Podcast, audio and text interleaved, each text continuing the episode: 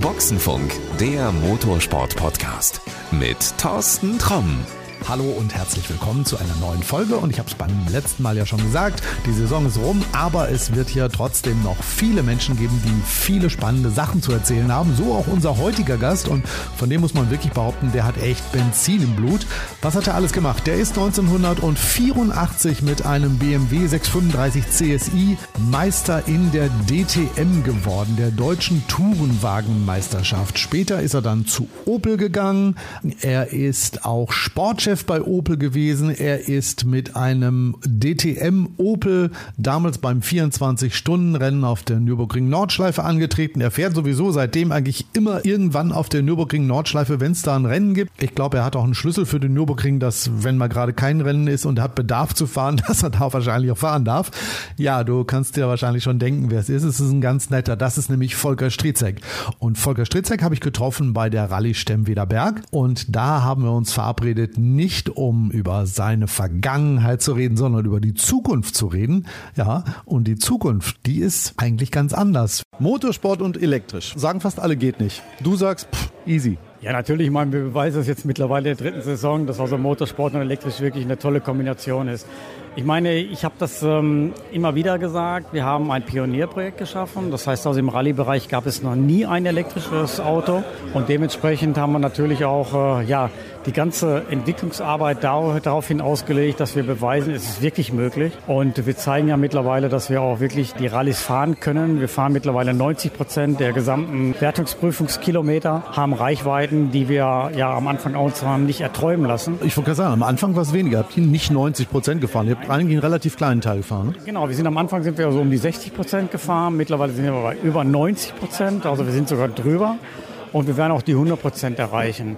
Ja, wir haben am Anfang ja auch natürlich viele Gegner gehabt, aber das war überhaupt nicht schlimm, denn wir wollten einfach zeigen, dass es geht. Und wir wollten auch diesbezüglich ähm, die Pionierrolle Opel Ghost Electric haben wir immer wieder gesagt und dementsprechend auch im Motorsport. Diese Gesamtentwicklung hat gezeigt, dass wir also auf dem richtigen Pfad sind. Wir haben bewiesen, es geht.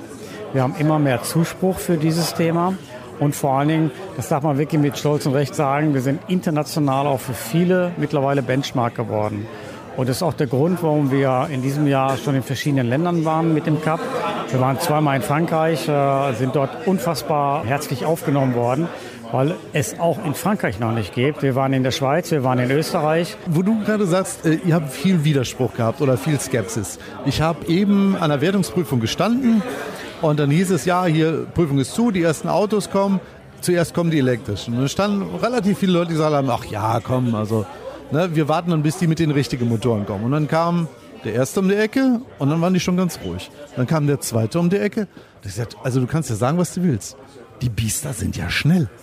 Das ist genau der Punkt. Ich meine, am Anfang habe ich persönlich sehr viel Schelte bekommen, weil du weißt ja selber, ich bin Jahrzehnte im Motorsport und immer nur Verbrenner gefahren und alle haben mich geprügelt. Wie kannst du dich jetzt als äh, ja, alter Sack und Motorsport erfahrener Mann mit Verbrennern auf Elektro einlassen? Und ich habe immer gesagt, ihr werdet euch umgucken und ihr werdet am Ende auch mal eine andere Meinung haben. Und das ist das Schöne an der ganzen Geschichte, wie viele heute kommen und entschuldigen sich für den damaligen Ausspruch. Echt? Es ist genau der Punkt. Die entschuldigen sich und sagen, wir hätten nie geglaubt, dass diese Autos so performant sind. Und wenn du dir mal die Wertungsprüfungszeiten anschaust, wir waren bei der Rallye Chablais am ersten Tag in den Top 15 des Gesamtfeldes mit einem elektrischen Auto. Und ich glaube, das spricht für sich. Ich will damit gar nicht kokettieren. Ich will damit einfach nur sagen, dass wir auf der Gesamtbasis der Entwicklung dieses Autos etwas erreicht haben, dass wir mit einer Serientechnologie, die in Wirklichkeit ja nur 100 kW hat, sprich 136 PS, aber 260 Newtonmeter Drehmoment in einem äh, Performance-Bereich uns bewegen, die andere für nicht möglich gehalten haben. Und das zeigt natürlich genau, was die Zuschauer mittlerweile auch begeistert. Wenn die die Autos sehen, dann sehen die mal, wie schnell die sind. Und jeder hat immer, ja, kommt jetzt so eine Elektrokiste und das macht äh, kein Brumm-Brumm und dementsprechend wollen wir gar nicht hinschauen. Und das finden wir überhaupt nicht gut. Das dreht sich gerade. Weil Sie sehen erstmal, A, die Autos kommen hochdynamisch daher, sind granatenschnell und machen mittlerweile auch äh, den Zuschauern Spaß. Und das freut uns auch. Du sagst, das ist so ein Vorreiterprojekt gewesen. Jetzt frage ich dich mal. Wir kennen uns ja von der Rundstrecke. Wann kommt denn der erste Markenpokal auf die Rundstrecke? Also, ich weiß nicht, jetzt kein Langstreckenrennen. 24 Stunden Rennen wirst du mit so einem Ding schwer fahren können. Aber ich sag mal so eine halbe Stunde. Ja, warum nicht? Ich meine, was du vielleicht nicht weißt, ich bin schon Nürburgring gefahren mit dem E-Corsa, also mit dem Rallye-Auto und äh, bin in der RCN gestartet, äh, in der RCN Light, wollte mal sehen, wie geht denn das überhaupt? Und äh, von den Rundzeiten wollen wir gar nicht reden, weil die waren deutlich besser, als ich je erwartet habe und ich bin sechs Runden gefahren. Das heißt also, ähm, ja, genau, alle haben gedacht, äh, das geht überhaupt nicht. Und ich bin sechs Runden gefahren und dementsprechend haben wir schon mal auch einen Indikator dafür, dass so ein Auto auch Rundstrecke kann. Und du hast natürlich recht, man muss natürlich genau überlegen, wie kann man dann so etwas in einem Reglement clever einpacken, dass man auch sagt, okay, warum nicht tatsächlich einen Wagenpokal auf der Rundstrecke über eine Zeitdistanz und dementsprechend natürlich auch dann von der Energie und von der Energiedichte der Batterie ähm, tatsächlich schöne Rennen zu haben. Was uns ja fehlt, weißt du selber, sind ja nun Markenpokale, die sich auch gerade junge Leute leisten können, um in den Rennsport auch einzusteigen. Ich habe mal so bei verschiedenen Herstellern und Importeuren mal so gefragt, so, hm, ihr sagt doch mal, ihr seid die großen Elektrohersteller, wollen wir nicht mal irgendwie so einen Markenpokal machen? Und alle sagen, nee. Fast Verständnis dafür? Ähm, nicht wirklich, weil sie vielleicht manchmal auch nicht mutig genug sind. Ich meine, das eine ist natürlich, ich bin nicht derjenige, und das sage ich jetzt wirklich mit voller Überzeugung, ich bin nicht derjenige, der sagt, der Motorsport ist morgen elektrisch. Das wird er nicht sein. Aber, jetzt kommt ein Aber hinterher, das Wort Aber mag ich nicht. Nur es ist tatsächlich so, der Motorsport wird aber auch elektrisch werden. Ich meine, auf der Rundstrecke sehen wir es ja schon mit der Formel E. Ich meine, die WRX hat auch angefangen mit elektrisch. Wir fahren Hybridisierung schon lange im Motorsport, in der Formel 1 und auch in Le Mans und in vielen anderen Rennserien. Und wir haben genau am Ende dann diesen, diesen Kompromiss, den wir gehen müssen. Wo wollen wir denn hin? In welche Richtung wollen wir uns orientieren? Die Elektrifizierung gehört dazu. Auch wenn sie nicht die alleinige beherrschende ähm, Thematik sein wird in der Zukunft des Motorsports. Nur, wir müssen uns natürlich auf diese Technologie einlassen und wir müssen sie lernen und wir müssen sie vor allem perfektionieren. Und das natürlich in der Verbindung hinterher mal, reden wir mal über ähm, mittelfristig, langfristig, in einer Kombination. Was heißt, was heißt mittelfristig, langfristig? Fünf Jahre? Fünf Jahre, zehn Jahre. Zehn Jahre ist ja schon im Motorsport eigentlich ein Quantensprung. Deswegen für mich langfristig. Und dementsprechend bin ich der festen Überzeugung, dass wir mit diesem Pionierprojekt, ich denke, viele aufgeweckt haben, die vorher gesagt haben, es geht nicht. Wir haben bewiesen, es geht. Die, sorry, wenn ich das so offen sage, ein Wake-up-Call bekommen haben und sich darüber Gedanken machen. Wenn die schaffen, können wir es auch. Und wenn wir jetzt noch ein, paar andere noch dazu bekommen, die so etwas dann auch mal wagen, dann haben wir schon richtig was gekonnt. Und zwar dann alle miteinander. Im Sinne des Motorsports. Ich rede jetzt nur im Sinne des Motorsports. Motorsport ist ja immer so ein Entwicklungsfeld gewesen für die Serie. Ich meine, du sagst jetzt, unser Corsa ist größtenteils Serie. Ähm, das würde ja auch helfen, andere elektrische Autos weiterzuentwickeln. Was weiß ich, ein Markenpokal oder ich sage immer, wir brauchen eigentlich so eine alte elektrische DTM. Also wo so Serienautos dabei sind, die es eigentlich auch zu kaufen gibt. Also so, wo du früher mit unterwegs warst. Ja, natürlich. Äh, in der Langstrecke heute noch unterwegs. Nichtsdestotrotz ja, ich bin bei dir. Nur man darf natürlich nicht unterschätzen, das braucht natürlich auch ein bisschen Zeit. Und äh, wir haben ja momentan eine unheimliche Bewegung gerade in der Entwicklung äh, der Energiespeicher und so weiter. Aber nichtsdestotrotz, ich bin bei dir. Ich sage immer, Motorsport und Serie ist eine enorme Synergie, ein Synergieeffekt, der ganz, ganz wichtig ist. Motorsport befruchtet die Serie, die Serie befruchtet Motorsport. Und das sage ich jetzt auch voller Wissen, weil ich habe das Projekt da mitmachen dürfen, dass noch nie eine so große Synergie zwischen Motorsport und Serie war mit diesem Projekt, mit diesem E-Rally Corsa Projekt. Und das zeigt, wie eng diese Vernetzung miteinander funktioniert. Motorsport war schon immer Forschungslabor für die Technologie in der Serie für morgen. Und das müssen wir auch mit der Elektrotechnik äh, vorantreiben. Und du kennst meine Aussage aus vergangenen Interviews.